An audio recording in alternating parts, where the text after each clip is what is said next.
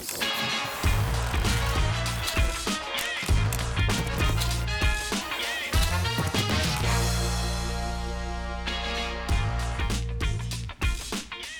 Muito boa noite, bom final de domingo para você. O Linha de Passo te faz companhia a partir de agora para falar da vitória, da goleada do São Paulo no último jogo antes da Sul-Americana que se aproxima. Vamos nessa na próxima hora e para a gente começar aqui, Vitor Birner, muito boa noite para você, o teu destaque. Tudo bem, Dani? Boa noite a você, ao André, ao Zupac, a Eugênio, ao Fãs Ações de Esporte. A atuação que o São Paulo precisava antes da ida, uma semana de treinos, depois de muito tempo jogando meio de semana, final de semana, mesmo sem repetir, a equipe parece que fez efeito. Algumas modificações na equipe que valem ser citadas, principalmente a entrada do Alisson lá pelo lado direito. Foi uma surpresa, do meu ponto de vista. É uma vitória para mim indiscutível do São Paulo e uma linda festa da torcida na arquibancada para dar o tchau, né? Porque provavelmente vai ter muita festa no aeroporto quando o São Sim. Paulo estiver viajando antes do time disputar depois de um bom tempo, outro título continental. Torcida confiante, satisfeita, teve gol de voleio, teve uma segunda assistência do Igor Gomes, muito criticado também. André Kfouri, boa noite para você, o teu destaque. Boa noite, Dani, boa noite a todos, uma ótima semana desde já. Eu acho que no planejamento do Rogério em relação ao que ele queria e o São Paulo como instituição é, queria na noite de hoje, deu tudo absolutamente certo. Os pontos eram necessários, São Paulo volta a ficar numa situação, digamos, confortável na tabela, metade da tabela da Série A do Campeonato Brasileiro. Isso incomodava até algum tempo. Consegue ganhar dois jogos seguidos, isso não acontecia há muito tempo também. Agosto do ano passado, se não me engano, o que mostra o nível de irregularidade da campanha do São Paulo nesse Campeonato Brasileiro de novo.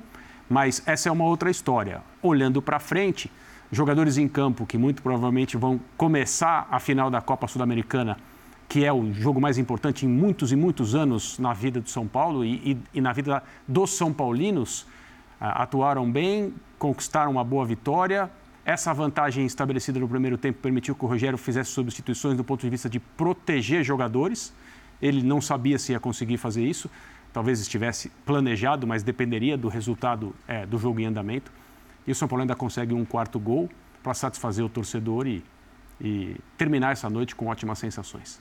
É, talvez, Zupa, mais do que o resultado em si, o jogo em si, o resultado seja importante justamente por esse cenário, né? Pensando para frente, olhando para a Sul-Americana. Claro que uma boa colocação também no Campeonato Brasileiro dá um, uma certa tranquilidade. Por onde você começa a falar dessa vitória? Boa noite. Tudo bem, Dani? Boa noite, boa noite a todos, boa noite a fã de esportes. Eu acho que o mais importante é, é, é, a sequência de um, de um condicionamento do São Paulo para chegar mais forte na final da Sul-Americana. Isso vale do ponto de vista técnico, uh, e jogadores estão em processo de recuperação.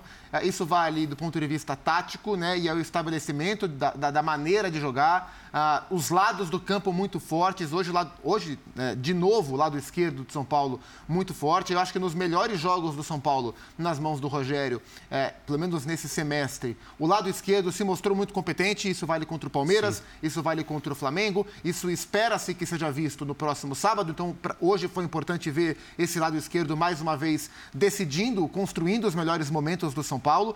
E, e tudo isso convergindo no crescimento anímico do time também. Né? Então, acho que o São Paulo além de ter feito um jogo muito seguro, um jogo muito sólido, né, e merecer uma vitória bem tranquila contra o Havaí, se despede de maneira bonita da sua torcida, que faz, que também é um ponto muito alto do ano do São Paulo, e vai chegar na Argentina uh, muito bem também do, do, ponto de vista anímico, e vai ser interessante. O Birner falou do Alisson, é, e eu acho que tem a ver com os mecanismos ofensivos que o Rogério quer que o São Paulo tenha, mas talvez tenha a ver com a observação já do adversário da final com a melhor maneira de se proteger de um Del Valle, é que ataca muito bem pelo lado esquerdo, né? Então ele já fecha um Alisson com o Rafinha, duas linhas de quatro na proteção, também para sofrer menos no jogo de sábado. Não sei se hoje foi pensando na semana que vem, na grande final, mas se for, para mim já faz sentido.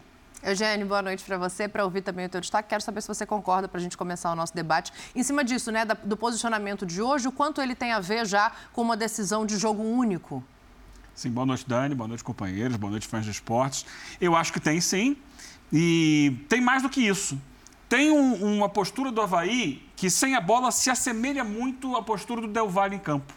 É um time que vai procurar bloquear bem, ser um time mais compacto sem a bola, tira a velocidade do jogo. O Del Valle não é um time de correria. E o São Paulo é um time que está acostumado a jogar, especialmente no Morumbi, muito na transição e velocidade. Hoje não teve isso. Hoje teve um time que voltou e exigiu dele São Paulo uma construção de pé em pé, aproximação, tabela, triangulação. E isso aconteceu.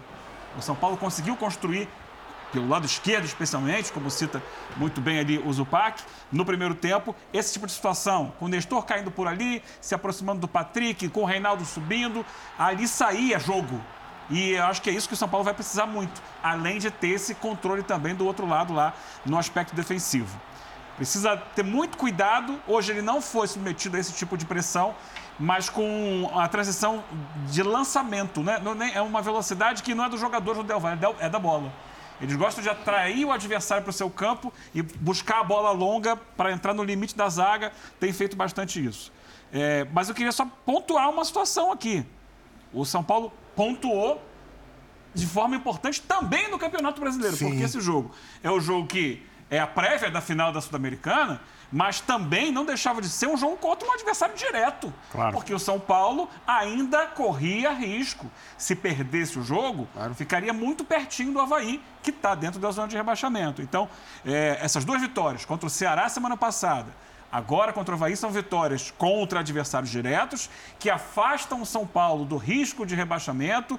Parece que ele vai contra esses times e tem outros pela frente ainda na sequência do campeonato, ter uma tranquilidade maior. Isso ainda, além de tranquilizar no Campeonato Brasileiro, dá mais força anímica para que o time chegue é, mais forte semana que vem no sábado. Até porque o Rogério sempre deixou bem claro, né, e isso parece um alinhamento com a diretoria, que a principal meta do São Paulo nessa temporada é voltar à próxima Libertadores, né? Se, se der para fazer isso através de uma taça conquistada, muito melhor, que é o que pode acontecer no próximo sábado.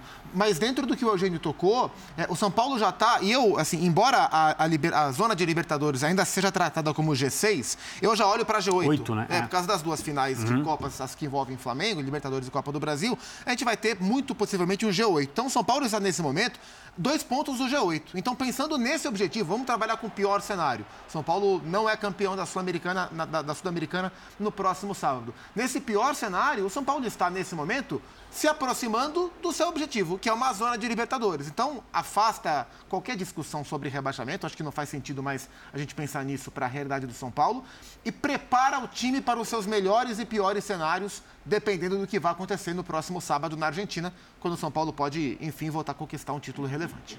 O Botafogo, Santos e Bragantino, todos com 34 pontos, ainda vão jogar Exato. nessa rodada do Campeonato Brasileiro, né? Isso. É bom a gente lembrar que esse é um jogo antecipado na rodada que acontece a partir de quarta-feira, meio de semana. Exato. Mas uh, o Rogério fala, entre outras coisas, que também não gostaria de chegar ao final do Campeonato Brasileiro com nenhum perigo de rebaixamento. E essa vitória, independentemente dos outros jogos, eu acho que ela traz um pouco essa tranquilidade também para que se mude o foco agora para o mata-mata. Sim, traz tranquilidade também, porque vamos também é, usar a sinceridade aqui. No momento em que o São Paulo abre o placar no jogo de hoje, não era uma boa atuação. 20 e poucos minutos, São Paulo não tinha criado muito, São Paulo tinha presença, tinha iniciativa, tinha domínio, mas não tinha, muitas, não tinha tido muitas oportunidades.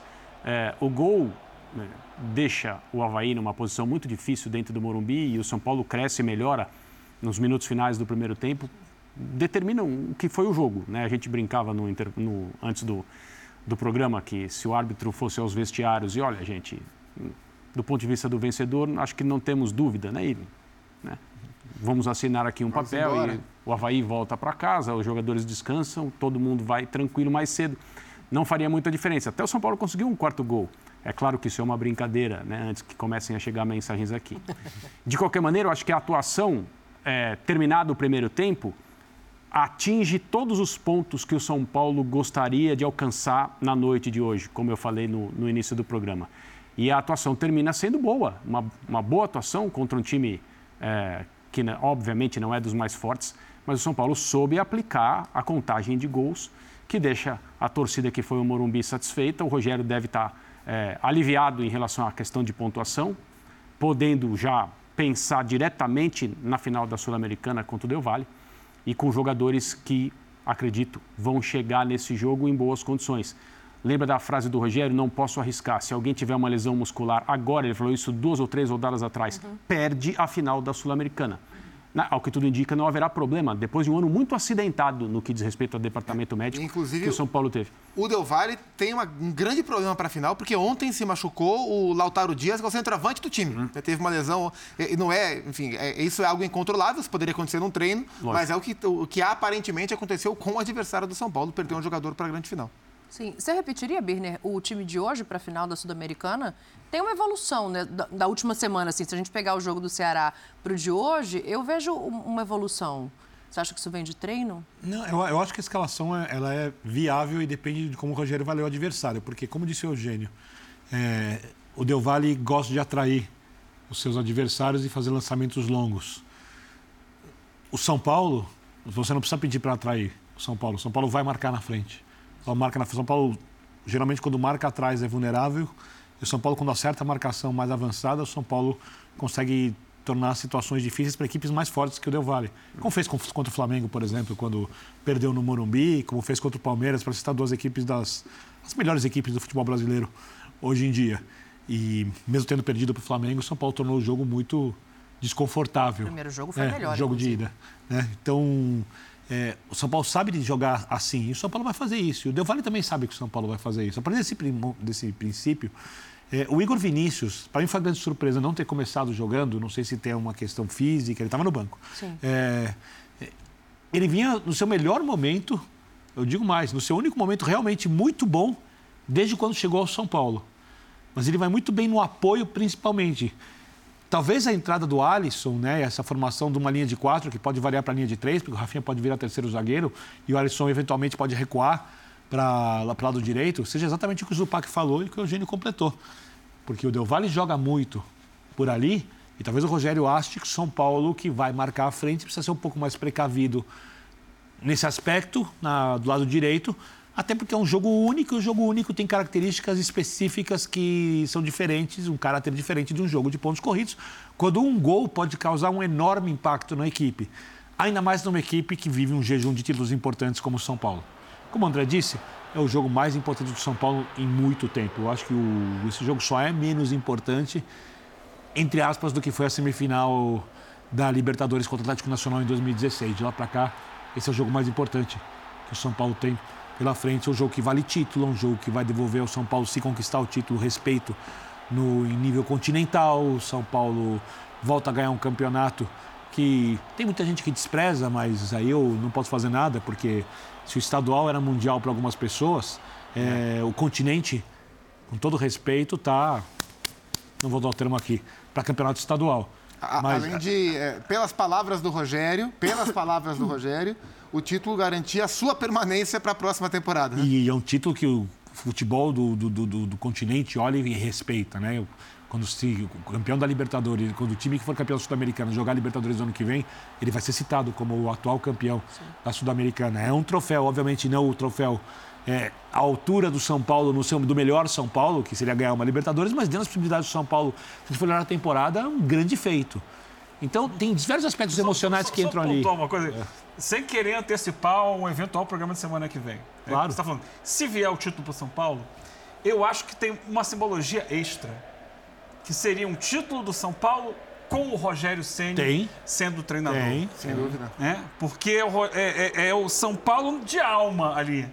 Sabe? É alguém que, que representa o clube. Não é uma coisa assim, ah, alguém, a pessoa vira alguém de, de fora para trazer o São Paulo de volta. Não, é alguém intimamente ligado ao São E Paulo. que conseguiu lidar internamente e principalmente falando de maneira aberta nas entrevistas com diversos problemas internos que o São Paulo tem. botou a mão em tudo, né? Ele mão fala isso. tudo. Ele É. fala, não sou eu que estou falando, ele fala isso. O São Paulo acabou de aprovar uma mudança estatutária que muda o jogo, né?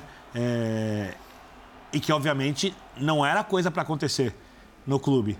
Agora, as vésperas de uma. Eu não imagino, por exemplo, o Flamengo, o Palmeiras voltando, se colocando numa situação dessa antes de uma decisão de Libertadores, porque são os clubes mais bem organizados, com seus problemas aqui Sim. que a gente tem no futebol brasileiro, Você- entre os vencedores. Você consegue imaginar, em caso de conquista do São Paulo, as manchetes internacionais?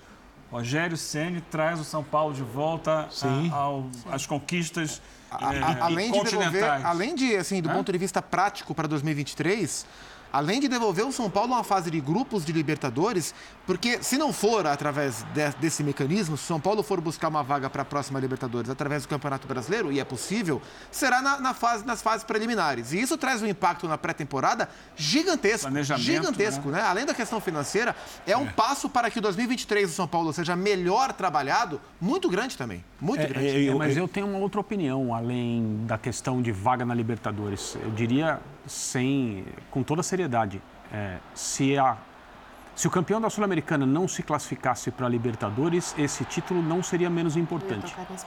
No é contexto si. São Paulino Sim. agora e há muitos anos. Sim. Mesmo pensando que o último título de expressão foi exatamente da Copa Sul-Americana, conquistado em casa, numa partida controversa que não terminou. Né? São Paulo foi campeão da Sul-Americana naquela, naquela temporada. Mas agora, a vaga, é claro, você conquista a vaga porque você é campeão né, do torneio sul-americano de segunda prateleira, você vai direto para a fase de grupos e você chega com uma outra, uma outra imagem em relação a jogar as fases preliminares, etc. Mas o São Paulo precisa. Quando o Rogério é, afirma categoricamente e coloca até algumas condições, naquela declaração meio polêmica que a gente não, até agora não entendeu direito, se ele está dizendo se, se, se o São Paulo não for campeão, eu vou embora. Ou se o São Paulo não for campeão, a pressão para eu sair será tão grande e eu não vou criar problemas, eu me mando, não tem problema nenhum. Abre mão da eu, multa. de novo, fico com a segunda leitura e não com a primeira. O Gustavo fica com a primeira. É. A gente já conversou sobre isso ao vivo no Sport Center, porque ele falou sobre isso duas vezes, né? Sim. Mas quando ele, quando ele categoricamente diz temos que ser campeão, São Paulo tem que ser campeão, é porque essa oportunidade ela é muito importante, ela é muito valiosa para ser desperdiçada. Justamente porque São Paulo vive, e a comunidade São Paulina também vive, é, uma época de vacas magras, uma época em que os objetivos, aquilo que está ao alcance do clube, não é o que sempre esteve, não é o que São Paulinos mais antigos estavam acostumados a vivenciar. Basta lembrar o que houve no título estadual que o São Paulo ganhou recentemente. O que, de novo, independentemente da, é, do valor que se dá ao título estadual hoje no futebol brasileiro, é, se você lembrar que uma geração de São Paulinos não tinham visto o time campeão, não tinham gritado é campeão, não tinham percebido uma segunda-feira como campeões, isso também precisa ser colocado na, na conversa, porque o futebol é sentimento, o futebol é, é, acima de tudo. Acima de tudo, talvez o futebol seja sentimento. Sim. Agora, não se compara, né? Uma Copa Sul-Americana e um campeonato estadual em termos do valor do troféu, o metal, né? O Vitor gosta de brincar com isso. O metal da, da Copa Sul-Americana é um metal importante, é um metal de valor. Daqui a pouco Outro a gente... de gelo. Derrete se o time não ganha, vira crise. É. Daqui a pouco a gente vai depois. mostrar aqui os lances da partida. Tem um lance polêmico. Uh, há quem diga que o Bruno Silva poderia ter sido expulso por uma Pelo entrada. a gente Deus. já mostra aqui. Calma, daqui a pouco a gente chega nisso. Mas só para a gente arrematar essa questão da final, é, acho que o André coloca o título pelo título, né? E Sim. eu penso assim também, independentemente do que ele vai acarretar para frente para a próxima temporada, é um título e um título muito expressivo. E aí eu vou voltar na questão do time. Vocês falaram do Alisson ali, da saída do Igor no momento em que ele estava. Uhum bem, mas o São Paulo tem uma melhora, na minha percepção, não sei se vocês concordam, em relação ao que apresentou no jogo anterior. E tem mais uma semana agora até essa final, porque conseguiu adiantar essa partida. Vocês manteriam esse time pensando em tudo que envolve, pensando para frente, vocês arriscariam ficar com o Alisson? O time fica mais, não sei se é arriscar a palavra, mas o time fica mais defensivo? Como é que vocês percebem essa colocação do, do Rogério lado direito mais bem protegido. É, é, isso. Muito mais bem protegido. E quem facilita para jogar com linha de quatro se ele quiser também. É, eu não entendo como mais defensivo, não. É, é, entendo, assim, o Alisson é, atuou hoje como um ala. Sim. Né? É, equilibrando no campo de um lado o Reinaldo, do outro o, o Alisson. A, é, a questão é, o volume de jogo, de criação de jogadas ofensivas é muito maior pela esquerda. Esquerda, sim. A partir de construção. Mas você pode ter um balanço. Se um lado vai construir mais no toque de bola, o outro lado pode ser mais objetivo. Chegar de forma mais rápida ao ataque. Aí eu não sei se o Alisson faz bem esse papel. Talvez, se você tivesse ali o Igor Vinícius, ele pudesse ter mais objetividade, mais força, mais velocidade para chegar à frente. Mas aí ele perde nesse outro aspento que é o balanço defensivo.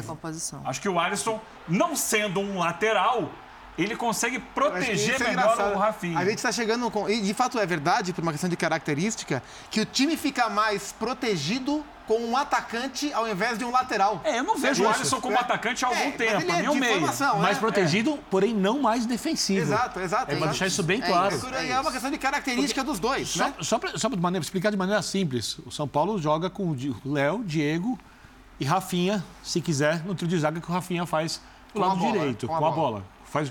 Quando perde a bola, o São Paulo recompõe com duas linhas de quatro, quando é obrigado a voltar, o Rafinha vem para lateral. O Igor na frente não marca como o Alisson. Sim.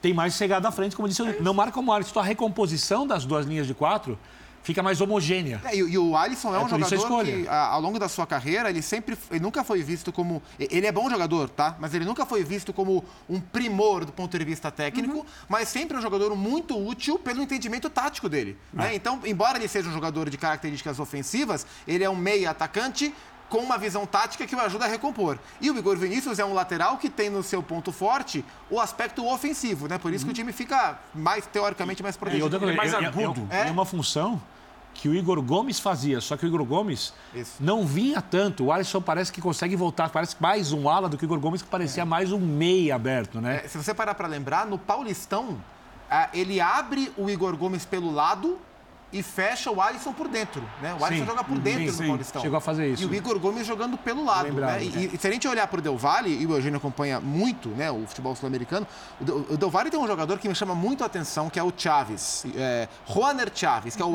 O Del, Valle joga no 3-5-2, né? O, Sornosa é um dos atacantes ah, e joga no 3-5-2. E o ala pela esquerda, que é o Chaves, um jogador de 20 anos de idade, ele é muito bom jogador. E ele é mais muito um agudo. das, das categorias de Mais base um. do próprio um. Independente Del E Valle. ele ataca demais. Então, quando eu imagino que, que o olhar do Rogério para o Alisson tem um pouco a ver com o mecanismo para o jogo da final, é olhando para esse, pra esse comportamento do Independente Del Vale. Então, eu acho, me parece ser o time preparado do São Paulo. Assim. Acho que nas demais posições tem muito pouco a se discutir. Né? Acho que se o Gabriel Neves estivesse em condições, teria uma discussão entre ele e o Pablo Maia. Hoje o Pablo Maia foi o único que distou Sim. os jogadores titulares. Mas foi, muito, mas foi bem nos jogos grandes, né? Marcando o Renato Augusto, marcando a Rascaeta, quando precisa, ele sempre é esse cara. Não sei se o Ele Rogério tem vai. oscilado, né? É. É, desde se a gente pegar o primeiro semestre dele, foi muito mais forte, né? Sim. Não sei se o Rogério vai pensá-lo, vai pensar nele para marcar individualmente alguém, o Faravelli ou o próprio Sornosa na, na grande final.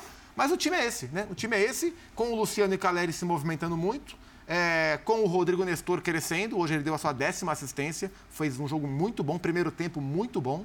E Patrick e Reinaldo no lado esquerdo, que é muito forte também. Acho que o time está montado. Sim. O time está montado. André, concorda? Você manteria também Eu, Alisson eu, eu, eu concordo, eu acho que essa é a ideia que está sendo executada. Eu imagino que é isso que vai acontecer. Acho que o time que começou hoje tem muita chance de ser a equipe que inicia a final. E o Rogério está. o que ele fez no segundo tempo com as substituições, a minha impressão foi no sentido de proteger jogadores que ele não quer desgastar nem correr o risco de perder por lesão. opções para as próprias substituições do jogo de semana que vem também. Isso, também. Quem que pode entrar? Um Galopo, Igor E Gomes. o Éder entra com gol, que é importante pro É. Éder, né? No, no jogo passado contra o Ceará, o Bustos ah, entra e faz também, né? Então são jogadores que ele vai, vai ganhando confiança, vai recuperando um pouquinho daqui, se ele um tivesse outra alteração, ele teria tirado o Luciano também, que já se machucou algumas vezes, só que ele foi priorizando. Deu ritmo pro Luan, no lugar do Pablo Maia. Luan não está pronto, Pablo Maia é o único jogador da função, o Colorado não se reafirmou ainda das trocas. O Patrick não aguenta o jogo inteiro, entrou o Marcos Guilherme, ficou até mais do que eu imaginava. O Galopo entrou no lugar do Nestor, também poupando o Nestor, não tem um jogador para substituir. O Galopo não consegue fechar pelo lado, jogando um pouco mais por dentro, precisa crescer.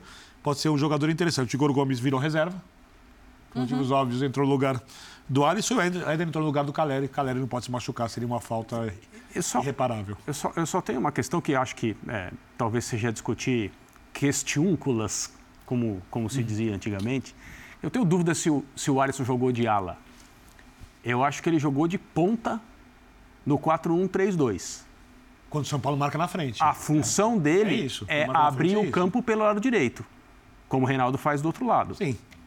Então, Isso não é positivo? Você chegar nesse momento da temporada com o time em crescimento, achando peças que podem ser híbridas em determinado momento Sim. do seu sistema? Não, claro, claro. É assim, é só, é, de novo, o futebol ele é tanta coisa, né? Ao mesmo tempo, uma das coisas que o futebol é é essa questão técnica e a discussão infindável às vezes é, com times criativos, com técnicos que gostam de propor. O Rogério é um deles entre é, o debate entre a posição e a função.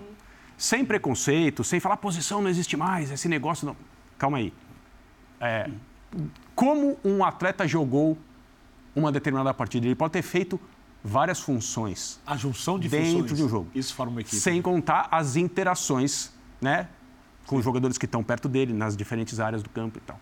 E aí, jogou como ala, jogou como ponta, depende do sistema, depende do que ele fez na maior parte do Depende tempo. do momento do jogo, né? Depende time do momento do comporta de jogo. diferentes Isso é maneiras. O momento jogo, né? defensivo ou ofensivo varia, né? O que eu acho que é, in- colocou o que eu acho que é indiscutível, assim, o papel dele no jogo foi esticar o campo pelo lado direito.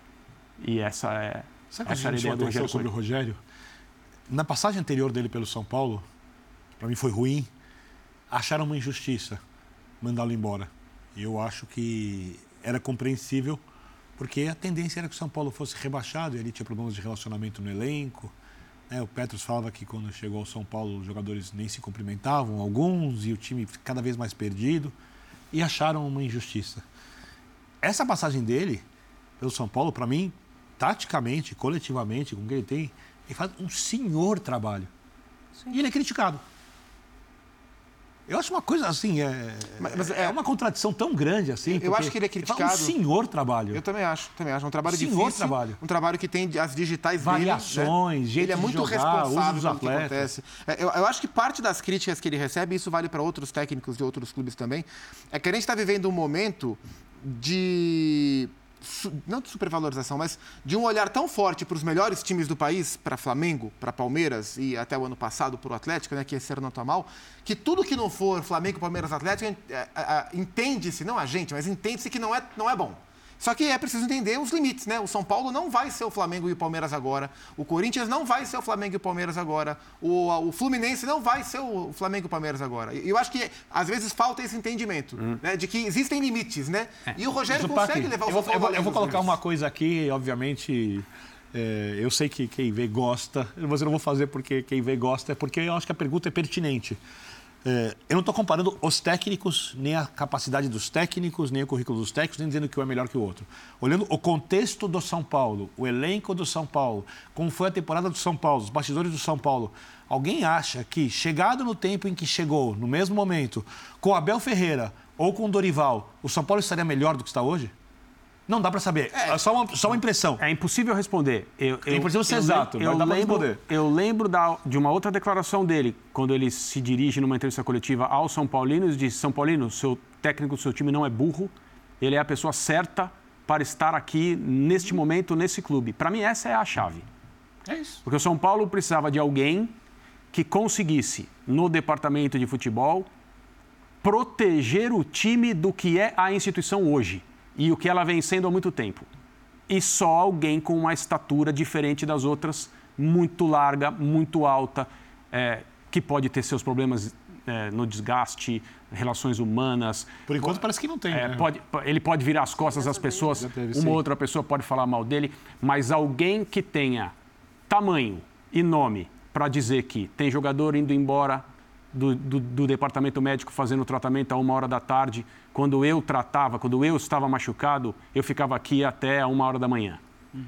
Tem a piscina não tem água. Outro dia eu cheguei aqui tinha uma cadeira e uma mesa dentro da piscina. Essa foi a melhor. E a discussão com ele é assim, mas Rogério, é, a piscina é pouco usada aqui, ela não é usada. É claro, você já viu alguém usar uma piscina, uma piscina sem água? Vazia. Ele perguntou isso para uma pessoa no São Paulo. E depois criti- Equipamento do Refis. criticou o departamento médico, ganhou a torcida num determinado momento do campeonato estadual, a partir do instante em que ele começou a fazer essas críticas. Falou a questão salarial, nenhum diretor Isso, sequer vazou uma reclamação. e isso tem a totalmente ver nada. com a trajetória de um time no ano. E tem, só, e tem mais uma coisa que eu queria colocar aqui, é, que eu acho que vale a pena a gente discutir. O título da Roma na Conference League no ano, na temporada passada foi uma coisa muito interessante no momento pós-pandemia do futebol, porque virou um pandemônio.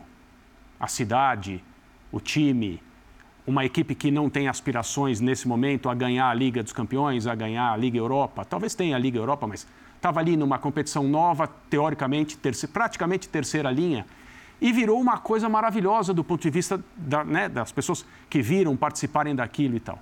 É preciso entender que nem todos os times, em algum momento da sua trajetória, por mais brilhante que tenha sido no passado, estão em condições de lutar por uma Libertadores aqui no nosso contexto sul-americano. E ganhar a Sul-Americana é uma coisa maravilhosa. Não é a segunda divisão da Libertadores. É um campeonato, é uma, desculpa, é uma Copa. O atual Tem campeão valor. joga a final da Libertadores é esse ano, né? É título, é título internacional, E sabe, André? é troféu. Entendeu? Então, e, e ima- imagina o que acontecerá com a torcida do São Paulo. eu queria se isso voltar. Zupac. Vocês vão ver a festa do São Paulo no- no- na ida ao aeroporto. Eu, tô- eu posso estar enganado. Vão fazer uma festa que as pessoas vão ficar impressionadas. Posso O estar enganado. Aerocene. Pode estar, vocês vão ver. Olha só, só para não, voltar, que eu queria voltar na questão do Ceni, antes da gente passar adiante. Sim.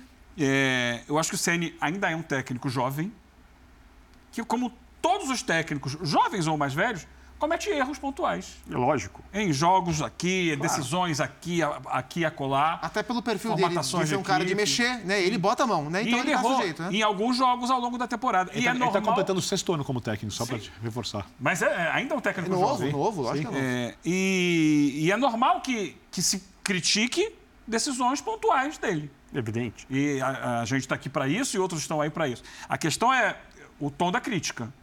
Porque em alguns momentos há uma máquina de moer treinador. Sim. Como no início do ano havia uma máquina que moeu o Silvinho e uma máquina que, assim que o Silvinho caiu, estava apontada para o Rogério Senna. Que foi justamente aquele momento em que Exatamente. ele se posicionou. Exatamente. E ali ele começou a virar o jogo. Sim. Inclusive, ele, a- na estreia do Vitor Pereira, é contra o São Paulo do Rogério, Do e o Rogério vence por 1 a 0 consegue vencer o jogo.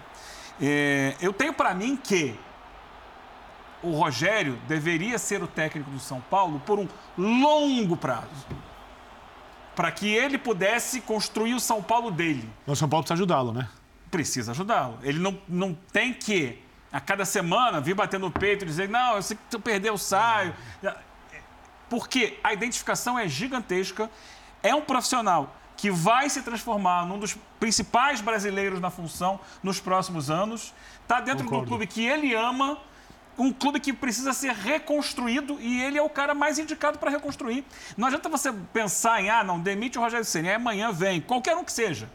Vem um técnico que vai ficar ah, um ano, seis meses, três meses, troca, passa outro. Nenhum vai ter, hoje, dentro do cenário que existe no futebol brasileiro, nenhum vai ter a identificação do Rogério, o carinho que o Rogério tem, o comprometimento que o Rogério tem e a identificação que é muito importante internamente para os jogadores que chegam e olham, caramba, esse cara é muito grande aqui. E externamente para todo mundo. E até esse tamanho dele é importante para suportar as oscilações, né? Porque acho que um técnico menor na história do São Paulo, e qualquer técnico seria menor do- dos vivos atuantes no mercado, né? O Murici não está mais no mercado de técnico. Qualquer outro técnico, em, em uma oscilação natural de temporada, tende a sofrer muito mais do que o Rogério. É- é- a história Qualquer dele outro protege, técnico né? teria sido demitido É após a final do Campeonato Paulista. É Isso, então o cara com o Teria tamanho sido dele... E é demitido. justamente quando vem essa declaração que o André cita, né? Sim, É, que de de um que sou ele burro, tem né? uma força, A um forma peso. Ele foi como- depois do 2 a 1 na verdade. É, E, e eu acho que assim, é, a prova desse crescimento dele é o fato de depois que ele assume, ele ser o rosto e a voz do São Paulo e ser ele o único homem possível a criticar essa diretoria de maneira aberta, sem que isso gere uma crise no clube.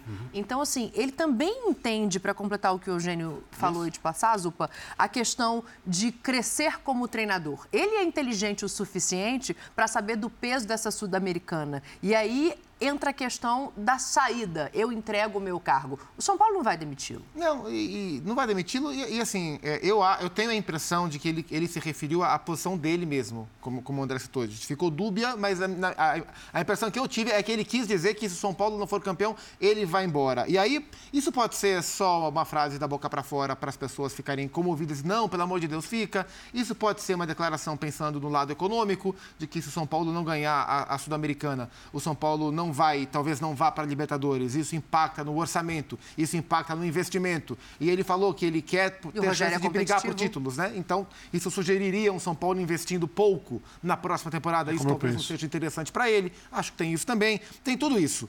É, o que eu acho interessante, eh, e o André falou sobre a importância da Sul-Americana, etc. e tal. É, recentemente, na Brasil Futebol Expo, né, a feira que teve há pouco aqui em São Paulo, eu assisti uma palestra do Rui Costa, que é o gerente de futebol de São Paulo. E ele explicou um pouco do projeto do São Paulo, o que, que o São Paulo está pensando, e as coisas fazem sentido, né? Por exemplo, o São Paulo ele tem como grande meta voltar a ser o São Paulo, né? O São Paulo que todos nós vimos aqui, né? De mais perto, de mais longe, o gigante São Paulo. E, e o São Paulo entende que para isso, ele, antes de chegar a ser o melhor time do Brasil, antes de chegar a ser o, o favorito para a Libertadores, ele precisa cumprir etapas menores para se condicionar a ser aquele São Paulo. E aí, a, a, ano passado, quando o São Paulo ganhou o Campeonato Paulista, a discussão era sobre a maneira que o São Paulo tratou a competição, Copa do Mundo e tal. E agora a gente olha para a Sul-Americana e são caminhos similares, porque o, o, que eu ouvi do Rui Costa, que o São Paulo entende que a melhor maneira de ele voltar a ser uma potência nacional é ele primeiro se consolidar como uma potência estadual. O São Paulo deu tantos passos para trás que ele precisa ir com cuidado dos passos para frente. Que a hora que ele se estabelecer de novo, se ser reconhecido de novo como uma potência regional, ele vai estar mais pronto para se afirmar como uma potência nacional. Por isso que para o São Paulo é importante brigar pelo título do Paulistão sempre nesse momento atual. E quando a gente olha para as ambições continentais de um tricampeão da América, para o São Paulo voltar a ser o São Paulo da Libertadores, é muito importante ganhar a Sul-Americana. Né? Então, eh, ganhar o torneio nacional menos relevante e ganhar o torneio internacional menos relevante são passos importantes para se consolidar e se preparar para voltar a ser relevante na mais alta potência, como o, São Paulo sempre foi. está no Atlético Paranaense. Isso. Que vai fazer a final da Libertadores esse ano e estabeleceu como meta ser campeão mundial. Você pode até olhar, nossa, mas o Atlético Paranaense pretende ser campeão mundial? Por que não pode estabelecer essa meta? Para chegar lá, ele precisa ganhar uma Libertadores. Mas antes, ele ganhou duas vezes a Sul-Americana. Isso. Ele ganhou recentemente Copa do Brasil. Então, ele foi fazendo justamente esse caminho. Ele foi se solidificando na base para tentar um salto mais alto. Ele está hoje numa condição de postular o título da Libertadores, da final está na final. e chegaram ao Mundial essa, no ano que vem. Se vai ganhar ou não a é Libertadores, peso, né? é outra Porque história. o São Paulo já esteve em prateleiras muito mais Isso. altas. Sim, é histórico, é o peso histórico. É, mas eu acho que o, o River... Quer voltar e mas, mas esse processo é de, do São Paulo retomar um espaço em nível nacional e internacional se assemelha a esse processo que o Atlético Paranaense está fazendo. Salvo engano, o River ganhou uma Sul-Americana no é, óbvio, da Libertadores. Antes de ganhar a né? Libertadores. 2014. É que, a questão do São, é que a questão do São Paulo, eu acho que é, tem muito a ver com a parte financeira e política. Eu acho que esse é o, é o grande dilema. Dentro de campo, o projeto do Rogério tem lógica. Tem toda a lógica. Porém, se o São Paulo não resolver as suas questões financeiras, se não conseguir passar o ano pagando salário para os jogadores, se não ficar dependendo de uma venda do Anthony para ter um superávit interessante né, e usar esse superávit para o pagamento de dívidas, porque a venda do Anthony, vamos ser bem diretos, a venda do Anthony é gestão Leco. Na é gestão anterior, tá? Gestão Leco foi uma gestão muito ruim na parte financeira. Não ruim, não. Foi horrorosa, foi trágica. Mas não é mérito da atual gestão. Então, quando você coloca ali, e eu não sei se entra no balanço ou não, desse superávit o que falaram, é, é, mais de 100 milhões de superávit, se entra o dinheiro do Anthony nisso, tem que saber se entra ou não entra, é, mas se entra no caso, mesmo que parcelado, mas é contado ali, contabilizado, o São Paulo não vai pagar suas dívidas. Se o São Paulo não pagar suas dívidas e não tiver potencial de investir. O futebol hoje em dia, basicamente, é você conhecer o esporte, ter entender os processos internos e principalmente ter dinheiro para Gerar gastar. receita. Dinheiro, dinheiro, dinheiro, dinheiro. E o São Paulo não parece que está resolvendo isso na velocidade necessária, se é que está resolvendo, mas na velocidade necessária para acompanhar, de repente, o projeto de futebol que em campo parece interessante do treinador. Mas ganhar os títulos menos relevantes, embora eles sejam menos relevantes, também é um caminho, né? Sim, Porque uma, só, uma das maneiras de você incrementar a receita é com premiação. Concordo né? totalmente. Não é. estou comparando as situações, mas eu gosto de falar sempre que resultados de campo muitas vezes enganam. A gente tem o maior exemplo do time que ascendeu mais rapidamente da história dos pontos corridos de volta à elite do futebol brasileiro em um torneio, que é o Cruzeiro, uhum. que ganhou duas Copas do Brasil que era tratado como time igual, não sei o quê, começou a se afundar, afundar, é, afundar financeiramente, é, além de outras coisas. Não estou comparando as situações da honestidade da gestão do Cruzeiro com a atual gestão ah. do São Paulo, para ser bem claro. E depois disso, passou três anos na segunda divisão, depois de ganhar duas Copas do Brasil em seguida. Ou seja, resultado pode enganar. O que vem fora de campo tem que acompanhar o resultado de campo, porque aí as coisas passam a ser mais sólidas, Sim. consistentes e elas se repetem ano após ano. E essa construção é. que você fala passa a ser mais viável, porque, mais possível para a equipe. E eu acho que nesse momento, a gente está vendo um São Paulo que no Campeonato Paulista brigou para ser campeão, Na Copa do Brasil esteve perto dessa discussão. Sim. Na Copa Sul-Americana está nessa discussão. Só não está no campeonato. Quer dizer, só não está, não. Não está definitivamente numa discussão maior no Campeonato Brasileiro, porque abriu mão um pouco do campeonato. Eu, eu sinceramente, estou curioso, é, curioso para saber, e nunca saberei, nunca saberemos, qual seria o papel do, do, São Paulo no Campeonato Brasileiro se não existissem as Copas. Eu acho que estaria brigando de verdade por uma quinta, sexta colocação Também no acho. campeonato. E acho que seria aceitável. Então, a gente está falando de uma temporada como um todo é, interessante do ponto de vista de resultados e de trabalho, é, com um time que se adequa à realidade do São Paulo. Sim. Com contratações mais modestas, as mais volumosas no começo do ano não deram muito certo, o Nicão principalmente ainda não deu, mas é um time jovem. Então acho que sim, o São Paulo vem construindo uma temporada sólida, uma temporada interessante, com um time que, que faz sentido com a realidade financeira do clube. E eu acho isso um ponto positivo. Só para a gente não perder, esse é o lance polêmico da partida, né? O começo do jogo ali, o Bruno Silva tomou um cartão amarelo pela entrada.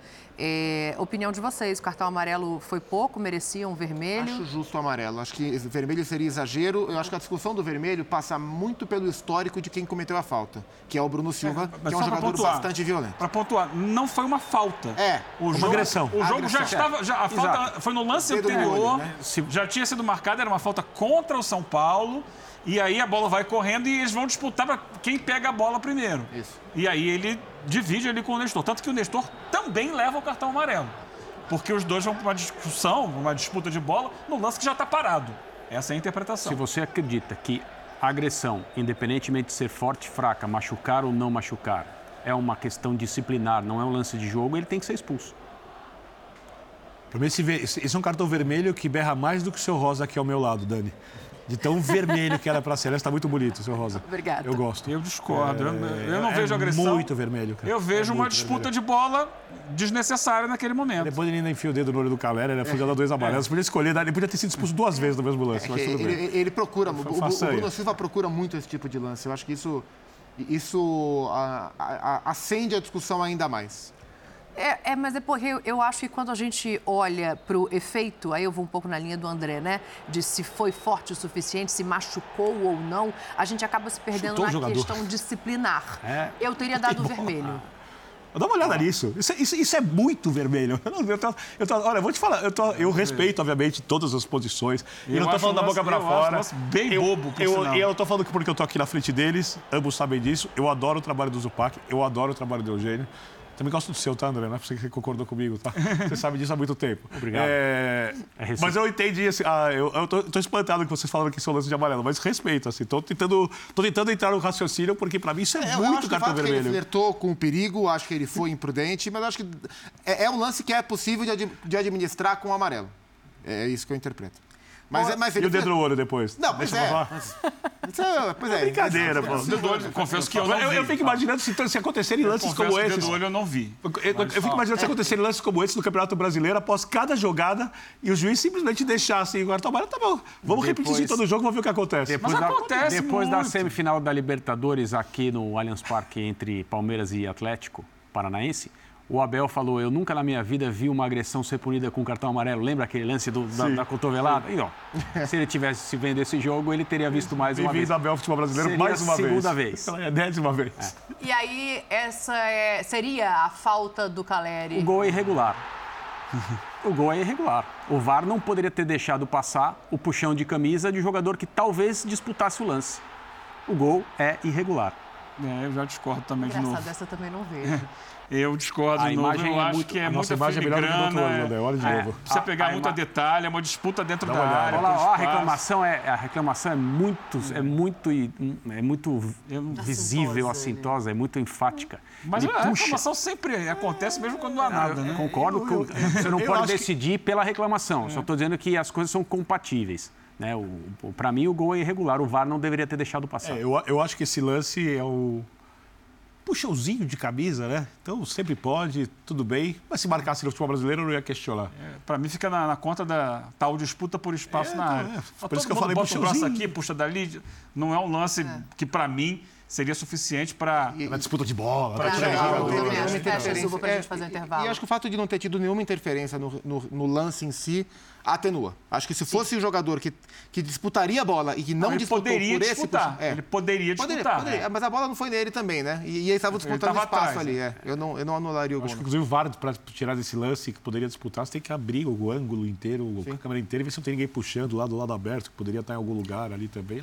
É, É, porque ele vem por futebol trás do é, é o né? futebol, é Se o for, futebol, André. se for alguém que está no canto da área que voa, né? Alguém que tem a capacidade de voar, ele Ele ia chegar na bola, você se sabe ele que ele ia for chegar na puxado na quina da grande área, ele poderia estar dentro da pequena área também, se ele não fosse. Se o rebote, ia chegar intervalo. Se ele voa, ele só, poderia e só- chegar. só e pra ser claro, pegar no pé, o Nestor, que tomou cartão amarelo daquele lance, ele chega atrasado numa bola, chuta no primeiro tempo o jogador do Havaí e merecia ser expulso pelo segundo amarelo, o Rodrigo Nestor também, tá? Tá bom. Intervalo linha de que passe. avaliação Na é volta a gente clubista, né? fala eu de seleção brasileira, mudanças na equipe de Tite para enfrentar a Tunísia nessa semana. A gente está voltando já. Showzinho, velho, bem levinho.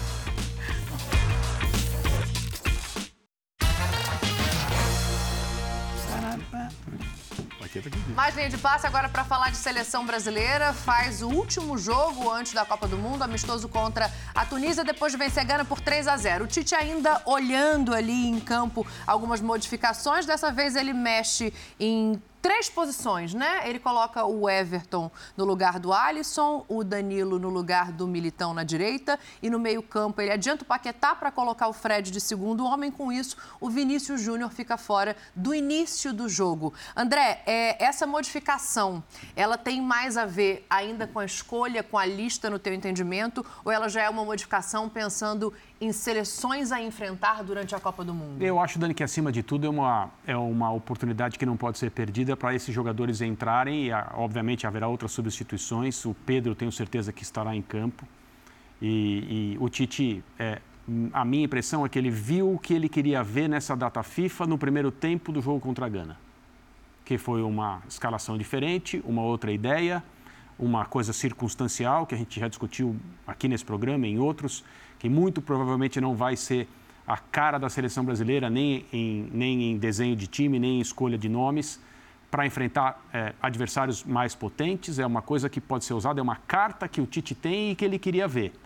Talvez até ele não, não queira ficar mostrando isso muito assim às vésperas da Copa por uma questão estratégica mesmo. Aí é especulação total da minha parte. Mas seria inteligente os, tentar transformar, você que adora essas frases, o, o limão numa limonada, pegando a falta de jogos com seleções europeias, para tentar também surpreendê-las, quem sabe, Pode ser. vai enfrentá-las na primeira fase da Copa do Mundo, né? Exato, mas aí todo mundo está vendo, né? Mandaram seus seus Por isso não mostra. É. Por isso não joga Então, assim. eu acho que a entrada desses jogadores, a troca no gol, né, é pro Everton, gol, acho é pro é Everton menos. jogar e, e- e uma mexida na função do Paquetá, é assim, acima de tudo para dar oportunidade para jogadores e nós vamos ver um time bastante mexido, acho que mais até do que do que a gente viu no, no, no jogo contra a Gana. É que essa escalação é a que eu imaginava e eu acho ainda que vai ser a escalação usada na, Na abertura estreia. da Copa do Mundo.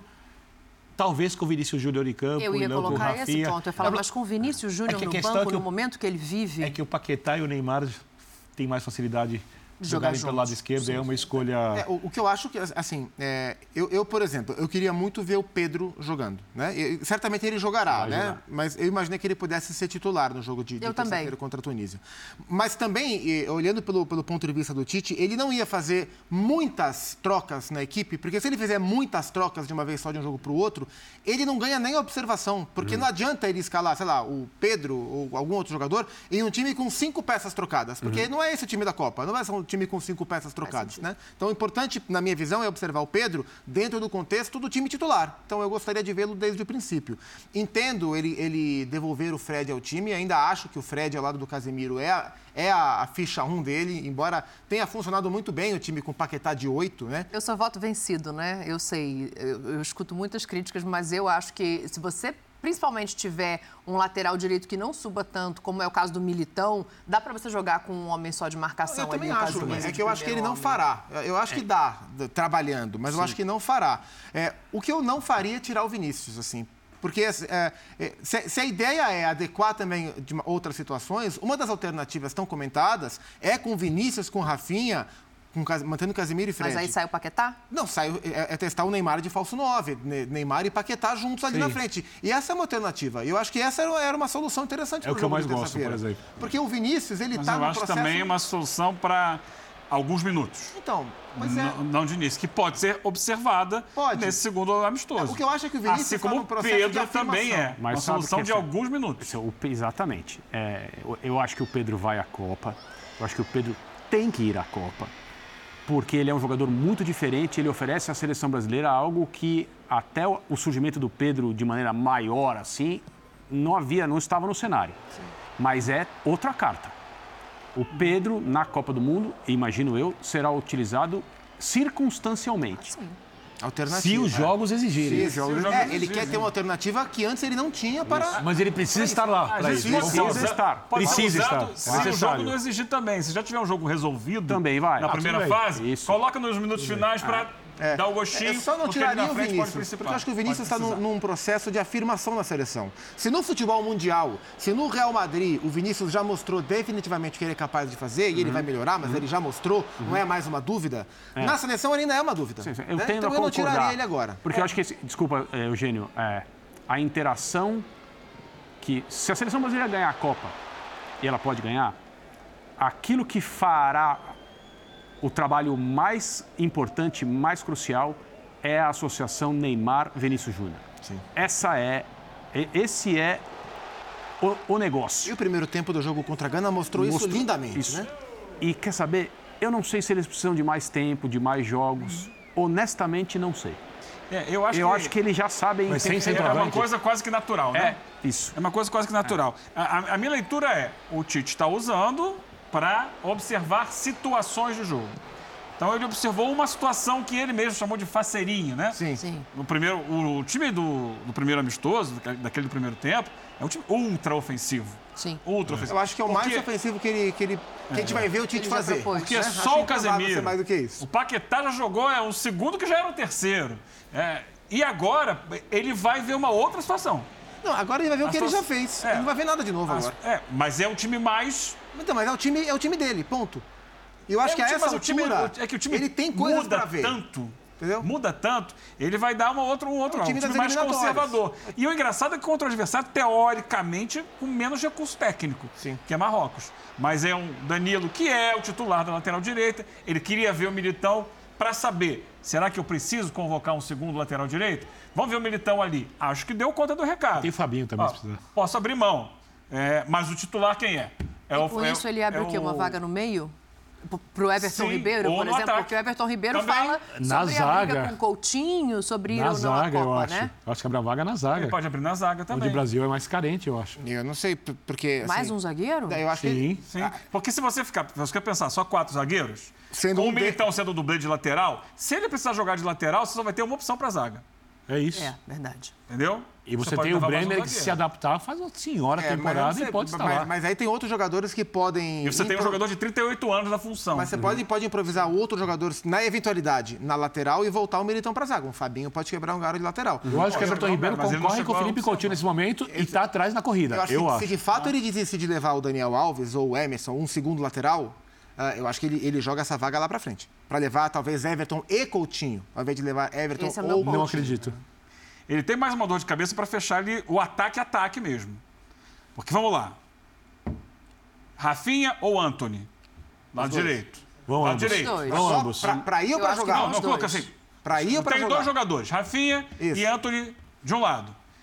Eu tenho o Neymar que está jogando mais por dentro, não está mais pelo lado de campo. Isso. Do lado esquerdo tem Vinícius e ele colocou o Rodrigo. Isso.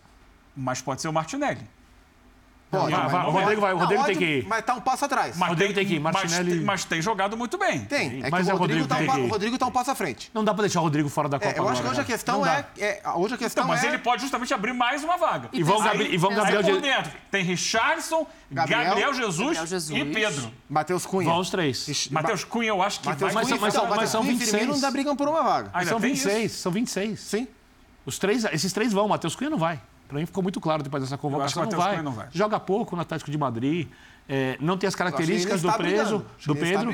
O Gabriel Jesus para mim, é um jogador indispensável de seleção brasileira. Sem dúvida, esse vai. Esse já tá, tá com, com, com a etiquetinha de e mala. O Richard só vai também, porque ele faz meio, faz lado esquerdo, é só ver, tá na seleção versátil. O, a, a questão toda é a seguinte, o Paquetá permite a ele também uma série de situações Isso. de montagem de elenco, porque o Paquetá ele é pode versátil, jogar. Né? É, pode jogar aberto pela esquerda, pode jogar até de centroavante. Quem deve estar muito preocupado Então, é o Daniel Alves, cara. Sim. Sim. Muito preocupado. E, e sobre o gol, Parece embora, que subiu no telhado, né? Eu acho que sim. embora vou pareça só uma preocupada troca se ele for simples. pra Copa. Fala, Embora seja só uma troca simples de Alisson por Everton ou por Ederson, é, o, o- a maneira que o Tite olha para o Everton, o Everton tem que ser destacada, porque assim, no último ciclo era o Cássio, o terceiro goleiro, e todo mundo ah, entendia a relação Tite-Cássio como se fosse, ah, é o protegidinho, é não sei o quê. Sabe quantos jogos o Cássio fez pela seleção com o Tite?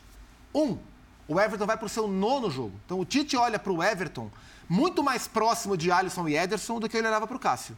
Porque o Everton jogou vários jogos eliminatórias, vários amistosos, e vai para o seu nono jogo. O Cássio fez um jogo, que foi amistoso. Então o Tite olha e vê o Everton muito mais próximo dos dois goleiros de Premier League, até pela condição física, de, de jogo com os pés, pelo tipo de jogo que ele propicia, do que ele via para o Cássio. Eu acho isso interessante. Boa, é, a gente vai ter muito tempo ainda essa semana para falar de seleção brasileira, até a Copa do Mundo, obviamente, vamos voltar nesse assunto. Último intervalo aqui no Linha de Passe, a gente está voltando já já.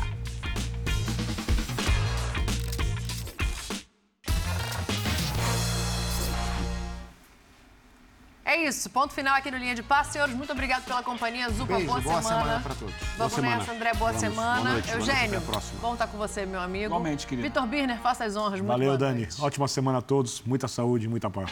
Tchau, tchau, até amanhã. Valeu. Pensei que era tua- só à tarde Saúde e Paz.